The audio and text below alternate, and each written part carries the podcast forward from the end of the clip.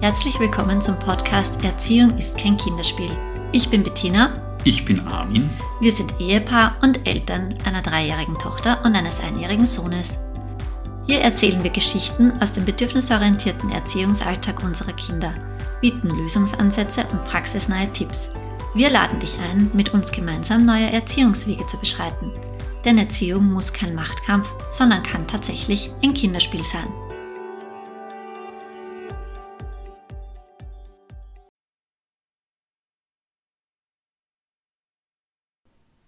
Willkommen bei einer neuen Folge. Heute werden wir uns mit dem Thema Loben beschäftigen. Wir werden uns die Frage stellen, kann man eigentlich zu viel loben? Warum ist es wichtig, wie wir loben? Und wir werden Beispiele aus der Praxis geben, wie man Lob anwenden kann, ohne dass es zu viel oder unauthentisch rüberkommt. Warum ist es wichtig, wie wir loben? Es gab dazu vor einigen Jahren eine Studie, und zwar hat die Amerikanerin Carol Dweck eine Studie zum Thema Lob gemacht. Auf Englisch heißt die Study on Praise, ist wirklich sehr interessant. Da kann man sich auch ein YouTube-Video dazu ansehen, wenn es einem interessiert. Sie hat dazu über 400 Schülerinnen und Schüler der fünften Klasse in den USA, das heißt, das ist ungefähr ein Altersschnitt von elf Jahren, teilnehmen lassen. Die Kinder haben dabei einen sehr einfachen schriftlichen IQ-Test mit zehn simplen Fragen bekommen, den sie absolvieren mussten. Das heißt, jeder dieser Schüler und Schülerinnen hat eben einen sehr simplen schriftlichen IQ-Test bekommen. Am Ende des Tests wurden die Kinder auf zwei verschiedene Arten gelobt. Die erste Gruppe wurde für ihre Intelligenz gelobt. Sie haben zu diesen Kindern gesagt, gut gemacht, du bist scheinbar sehr klug. Auf Englisch, you must be really smart at this. Die zweite Gruppe wurde für ihre Bemühungen gelobt. Zu dieser Gruppe hat man gesagt, gut gemacht, du hast dich sichtlich sehr angestrengt. You must have worked really hard at this. Nachdem sie die Schüler in diese zwei Gruppen unterteilt hatten, bekamen alle Schüler zwei Optionen für einen weiteren Test. Die erste Option war, dass der nächste Test zwar schwerer sein würde, aber sie dafür die Möglichkeit hätten zu lernen und an der Aufgabe zu wachsen.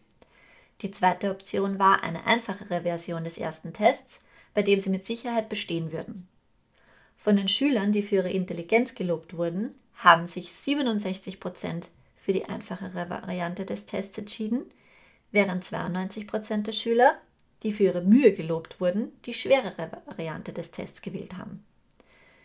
Das Experiment war hiermit aber noch nicht zu Ende. Als drittes haben sie allen Schülern einen enorm schweren Test gegeben, einem, von dem sie wussten, dass die Kinder ihn aufgrund ihres Alters und der Schulreife nicht bestehen könnten.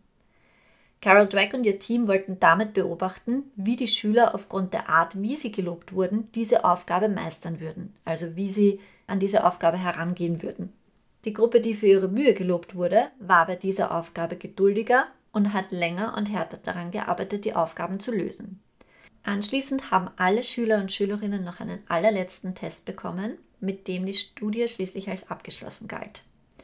Dieser letzte Test war vom Schwierigkeitslevel exakt gleich wie der erste Test, aber die Resultate waren verblüffend. Die Gruppe, die für ihre Intelligenz gelobt wurde, hat bei diesem Test um 20% schlechter abgeschnitten als beim ersten Test.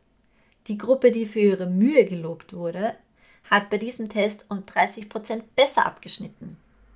Dadurch hat sich gezeigt, dass es einen großen Unterschied macht, wie wir loben und dass wir den Prozess loben sollten und nicht so sehr die Intelligenz oder den Outcome.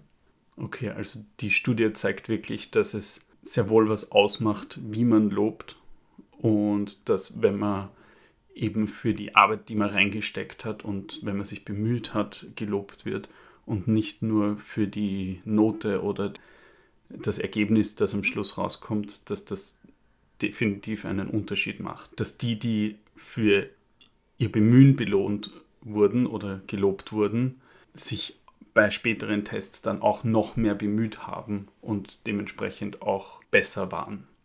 Genau, und dass die Motivation im Grunde bei den Schülerinnen und Schülern auch viel höher war, dass sie länger an sehr schwierigen Aufgaben arbeiten konnten als die andere Testgruppe. Ja, dass sie einfach nicht so frustriert waren, weil die, die gesagt bekommen haben, dass sie so intelligent sind und es deswegen geschafft haben, den ersten Test, haben dann natürlich das Gefühl gehabt, dass sie dumm sind bei dem vorletzten Test, bei dem schwierigen Test, genau. weil sie ihn nicht geschafft haben. Das heißt, das Gegenteil von klug ist dumm. Das heißt, wenn ich ihn nicht schaffe, dann muss ich dumm sein. Und für die anderen war es eher, okay, ich schaffe ihn nicht. Das heißt, ich habe mich noch nicht genug bemüht. Genau, oder ich bin vielleicht noch nicht alt genug oder groß genug, um das zu können. Also ich glaube, gerade bei kleineren Kindern, wenn ich es jetzt unter Geschwistern zum Beispiel beobachte, weiß ich, dass gerade jüngere Geschwister ja den größeren Geschwistern enorm nacheifern und natürlich können wollen, was die können. Und ich kann nicht so schnell laufen wie der Paul und ich kann nicht so hoch springen wie der Paul. Aber da können wir natürlich auch den Kindern dann sagen, ja, aber du, du bist ja noch kleiner. Du natürlich kannst du noch nicht so schnell laufen. Wenn du zwei Jahre älter bist, so alt wie er, dann wirst du genauso schnell laufen können. Und ich glaube, wenn wir eben den Kindern sagen, schau mal, es geht um den Prozess und es geht darum, dass man daran wächst. Und man kann sich nur verbessern, wenn man Dinge immer wieder übt und immer wieder macht. Dann ist das für die Kinder auch viel besser zu akzeptieren, wie wenn wir sagen, du bist so und du bist so klug und deswegen kannst du das. Ja, und äh, klug ist ja auch so ein, so ein absolutes Ding. Also man ist entweder klug oder nicht, aber gerade bei so Tests ist es ja mehr so, dass man besser werden kann, wenn man lernt, wenn man es übt. Ja, generell Sachen, die man übt, wird man besser. Intelligenz bleibt aber gleich eigentlich. Das heißt, wenn man jemanden, der einen Test schlecht macht, sagt, dass er nicht intelligent ist, dann spricht man ihm ab, dass er das jemals schaffen kann. Die erste Frage ist also, kann man zu viel loben? Meiner Ansicht nach ja.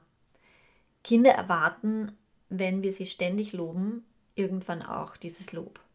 Das heißt, früher oder später erwarten sie dann für einfache Tätigkeiten, dass wir sie immer und immer wieder loben, weil sich das natürlich für die Kinder gut anfühlt. Und was wir dadurch fördern, ist die sogenannte extrinsische Motivation. Was bedeutet, irgendwann werden die Kinder Dinge nicht mehr tun, weil sie sie von sich aus tun wollen, um ein Teil unserer Gemeinschaft zu sein, sondern sie werden Dinge tun, um von anderen gelobt zu werden. Okay, das heißt, die Bestätigung, dass das was Tolles ist, wenn sie das machen, kommt dann nicht mehr von ihnen selber, dass sie das machen wollen oder sich freuen, dass sie was geschafft haben, sondern es ist nur gut, wenn sie jemand dafür lobt.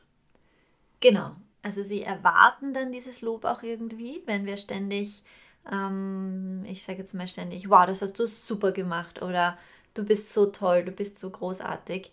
Natürlich ist es schön, wenn man seine Kinder lobt. Es geht mir auch gar nicht darum, dass wir unsere Kinder nicht loben dürfen, sondern es geht eher darum, wie wir es tun. Dass wir es auf eine differenzierte Art und Weise machen und nicht nach jedem Handstrich, den das Kind macht, sagen, wow, das war jetzt wirklich toll.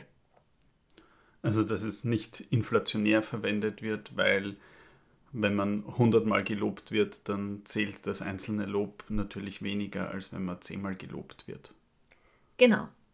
Man könnte es auch so sehen, dass wenn wir unsere Kinder loben und sagen, das hast aber gut gemacht, es sich so anfühlen könnte, wie wenn einer Person einer anderen Person eine gute Note gibt. Also so wie wenn ich jetzt zu dir sage, boah, du hast halt aber toll den Geschirrspüler ausgeräumt. Das wird ja eine Frau auch nicht bei ihrem Partner machen. Oder der Partner zur Frau sagen, boah, heute bist du aber gut Auto gefahren.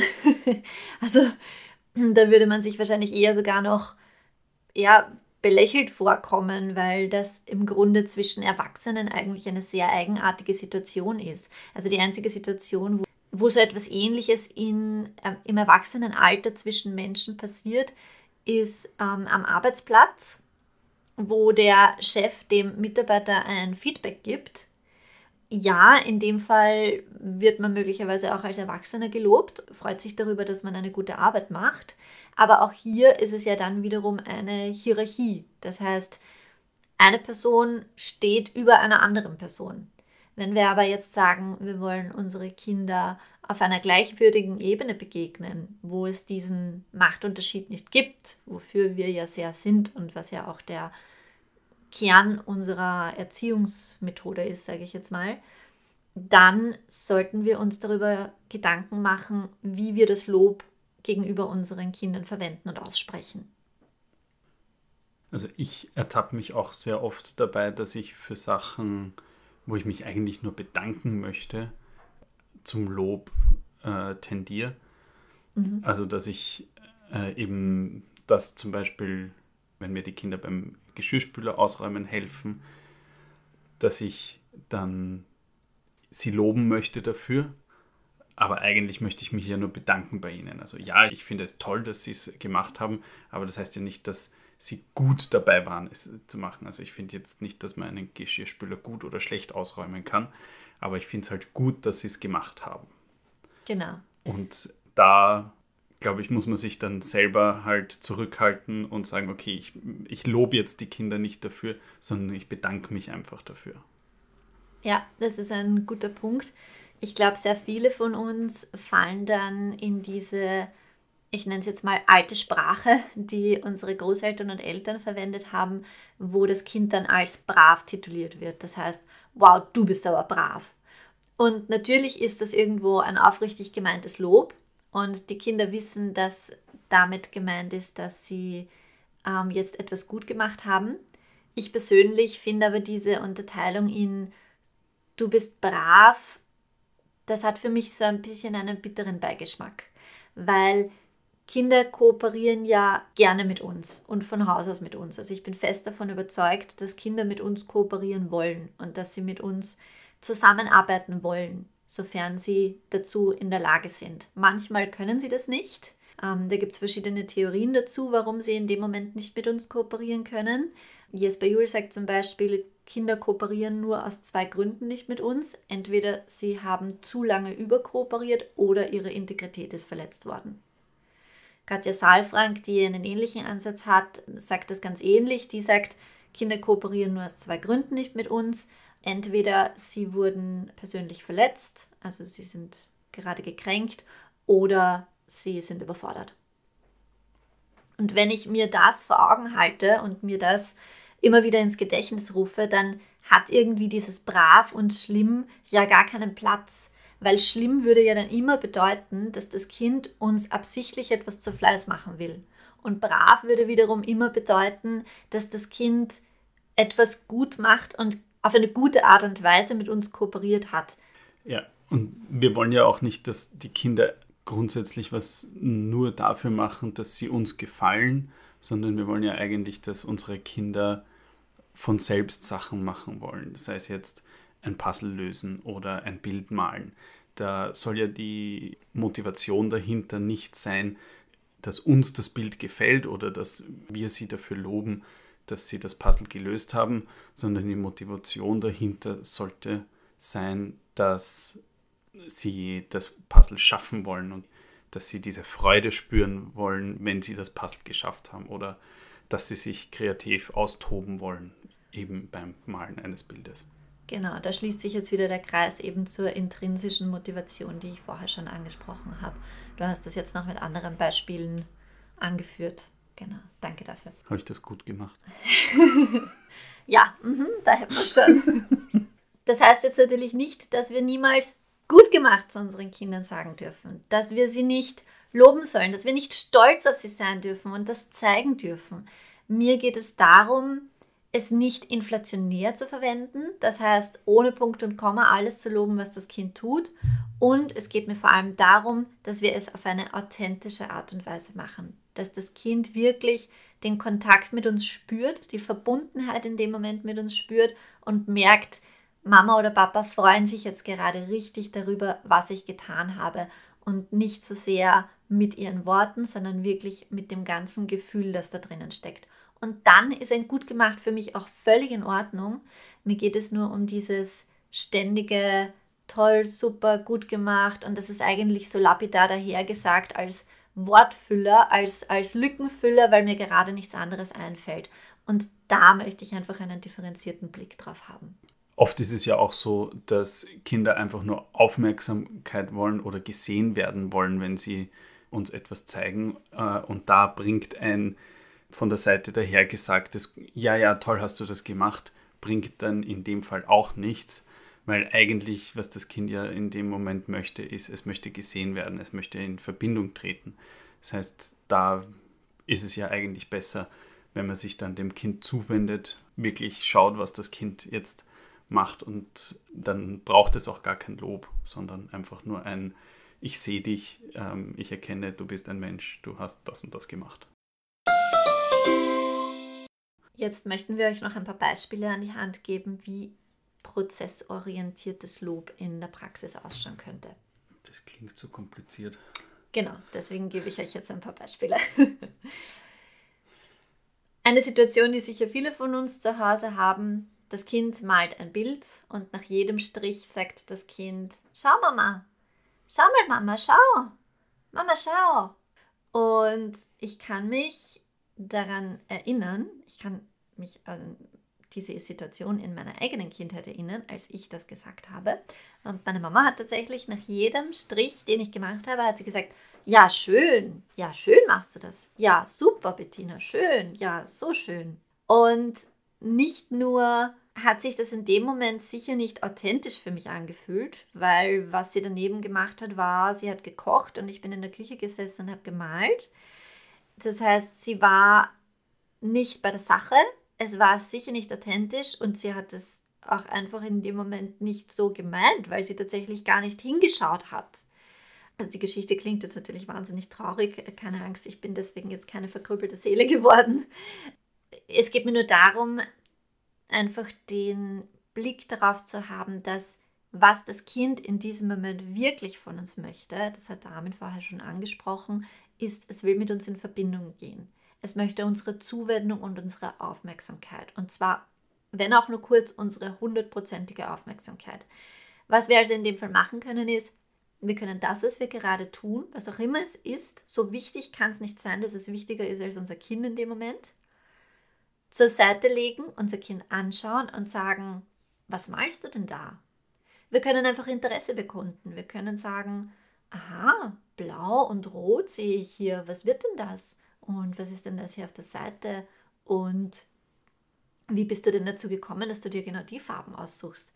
Also durch diese Zuwendung und durch diese Aufmerksamkeit fühlt das Kind sich dann auch gesehen. Das heißt, es geht dem Kind nicht darum, dass wir ständig sagen, dein Bild ist so wunderschön, sondern es geht darum, dass wir einfach Aufmerksamkeit auf unser Kind richten. Es können auch andere Dinge sein. Wenn uns jetzt zum Bild gerade nichts einfällt, weil man sich denkt, okay, was soll denn das jetzt sein?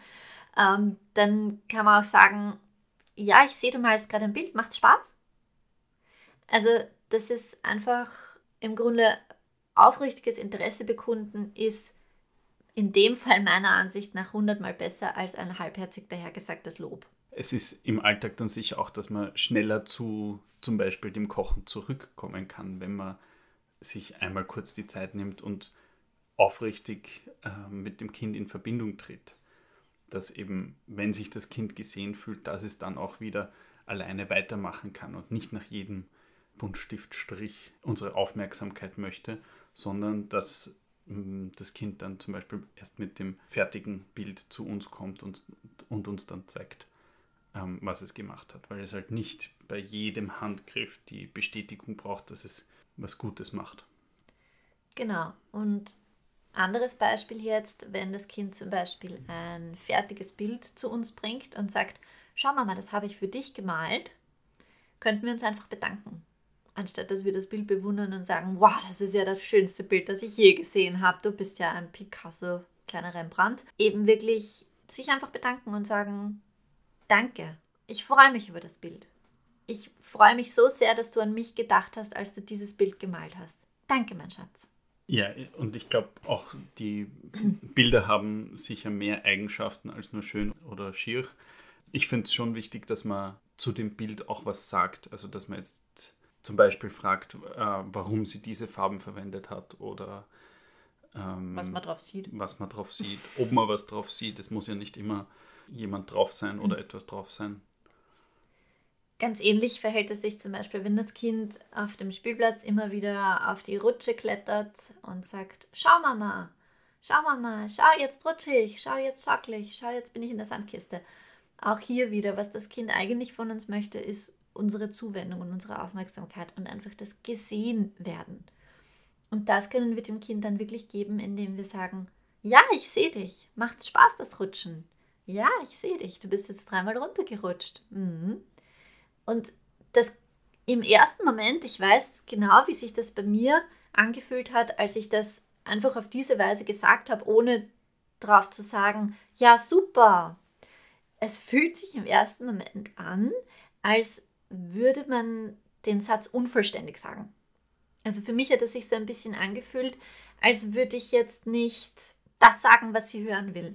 Als würdest du das Kind nicht wertschätzen. Ja, genau. Aber sind wir uns mal ehrlich, sie braucht von mir kein Lob dafür, dass sie von der Rutsche rutscht. Und das Lob ist in dem Fall auch nicht wertschätzen, sondern werten. Genau.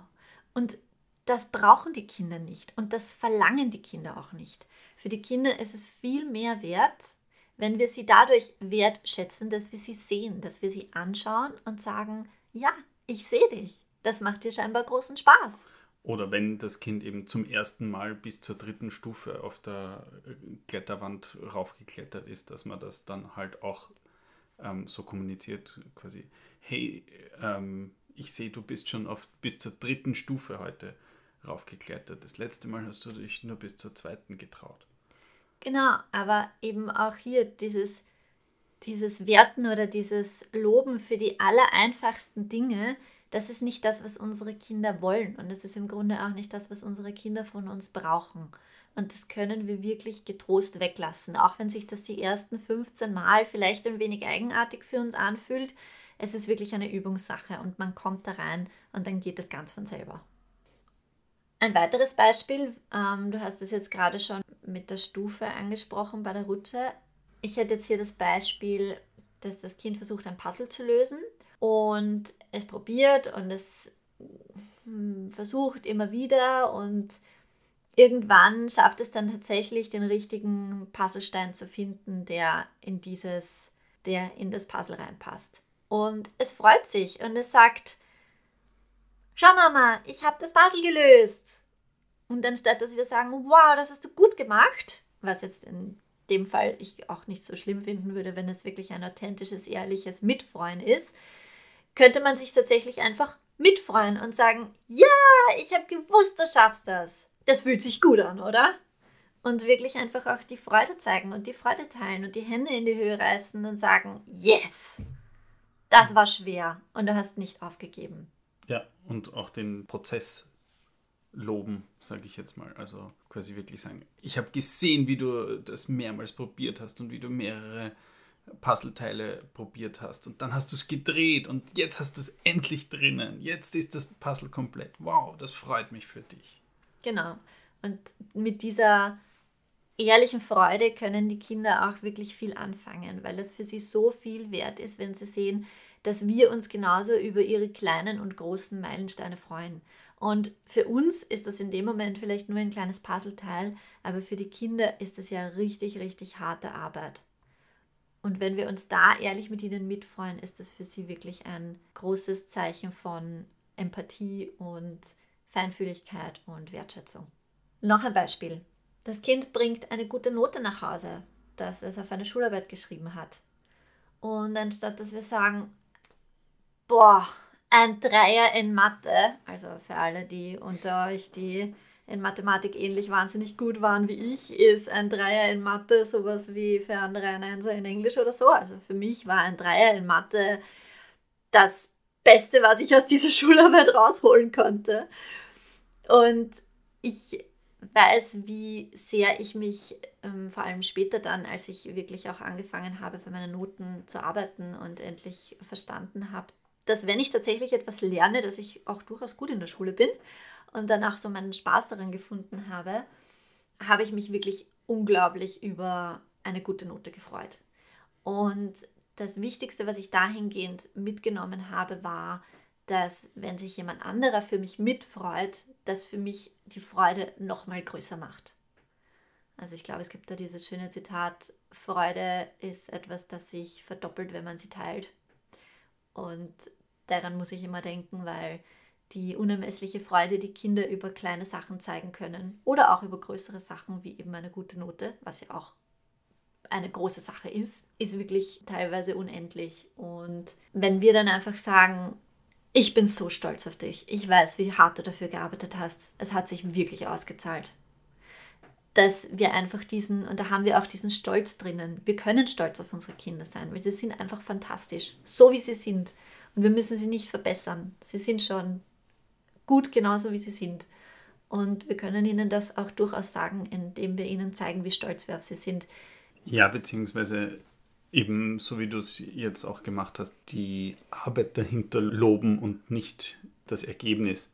Also wenn sich jemand leicht in Englisch tut und da ohne zu lernen Einser schreibt, aber dafür mehr gelobt wird als für einen Dreier in Mathematik, ja. wo er wochenlang gesessen ist und versucht hat, das zu schaffen, dann fühlt sich das natürlich auch nicht gut an, dass man für die Arbeit nicht belohnt wird, weil man nur einen Dreier bekommen hat. Ja. Aber wenn eben diese Arbeit gesehen wird und auch gelobt wird, eben weil ein, der Sprung von einem Vierer zu einem Dreier ist riesengroß, wenn man ähm, hart dafür gearbeitet hat. Und das sollte man dann natürlich auch loben. Noch ein Beispiel. Das Kind hilft ohne unsere Aufforderung beim Tischdecken, also Haushaltstätigkeit. Anstatt zu sagen, wow, du hast so brav den Tisch gedeckt, könnte man sagen, danke für deine Hilfe. Vielen Dank. Dank dir habe ich jetzt viel weniger Arbeit und bin viel schneller mit dem Tischdecken fertig oder mit dem Essen herrichten. Wir können uns also auch hier wieder einfach bedanken, anstatt ein beiläufiges Gut gemacht in den Raum zu knallen. Oder das Kind teilt ohne Aufforderung seine Spielsachen oder sein Essen mit den Geschwisterkindern. Anstatt zu sagen, du bist aber brav, du teilst aber toll, könnten wir sagen, ich freue mich so zu sehen, wie du mit deinen Geschwistern teilst. Es ist so eine Freude, dir zuzuschauen, wie lieb du mit ihnen umgehst und wie du deine Spielsachen freiwillig teilst. Das erfüllt mich mit so viel Stolz. Also zusammengefasst, ja, man kann falsch loben oder zu viel loben. Wenn wir das Lob inflationär verwenden und dem, unsere Kinder zu viel loben, machen sie Sachen nur mehr, um dieses Lob zu bekommen und nicht, weil sie selbst das schaffen wollen oder etwas machen wollen. Das heißt nicht, dass wir zu unseren Kindern nie, das hast du gut gemacht, sagen dürfen, sondern wir sollten es aufrichtig machen und nicht die Intelligenz zum Beispiel vom Kind loben, sondern den Prozess, die Arbeit, die sie reingesteckt haben. Wenn unser Kind uns jetzt ein Bild zum Beispiel malt, dann nicht jeden Handstrich loben, sondern einfach das Bild anerkennen und sich bedanken für das Bild, wenn man es geschenkt bekommt und wirklich aufrichtig fragen, was in dem Bild zu sehen ist oder sich über die Lieblingsfarbe freuen, die es vielleicht verwendet hat. Also es ist wichtig, dass wir, wenn wir aufrichtig und echtes Lob geben, dass wir auf unsere Sprache achten, dass wir eben nicht die Intelligenz loben, sondern den Prozess. Und so werden aus unseren Kindern hoffentlich später Erwachsene, die etwas nicht nur für das Lob machen, sondern weil sie es selbst schaffen wollen und werden dann auch Erwachsene, die kein Lob brauchen, um sich gut mit sich selbst zu fühlen. Danke, dass du heute einen Podcast mit mir gemacht hast. Danke, es hat Spaß gemacht. Wenn ihr Feedback, Anregungen oder Wünsche für kommende Folgen habt, dann schreibt mir gerne unter podcast.eik.at. Das ist eikk.at. Bis zum nächsten Mal. Tschüss. Tschüss.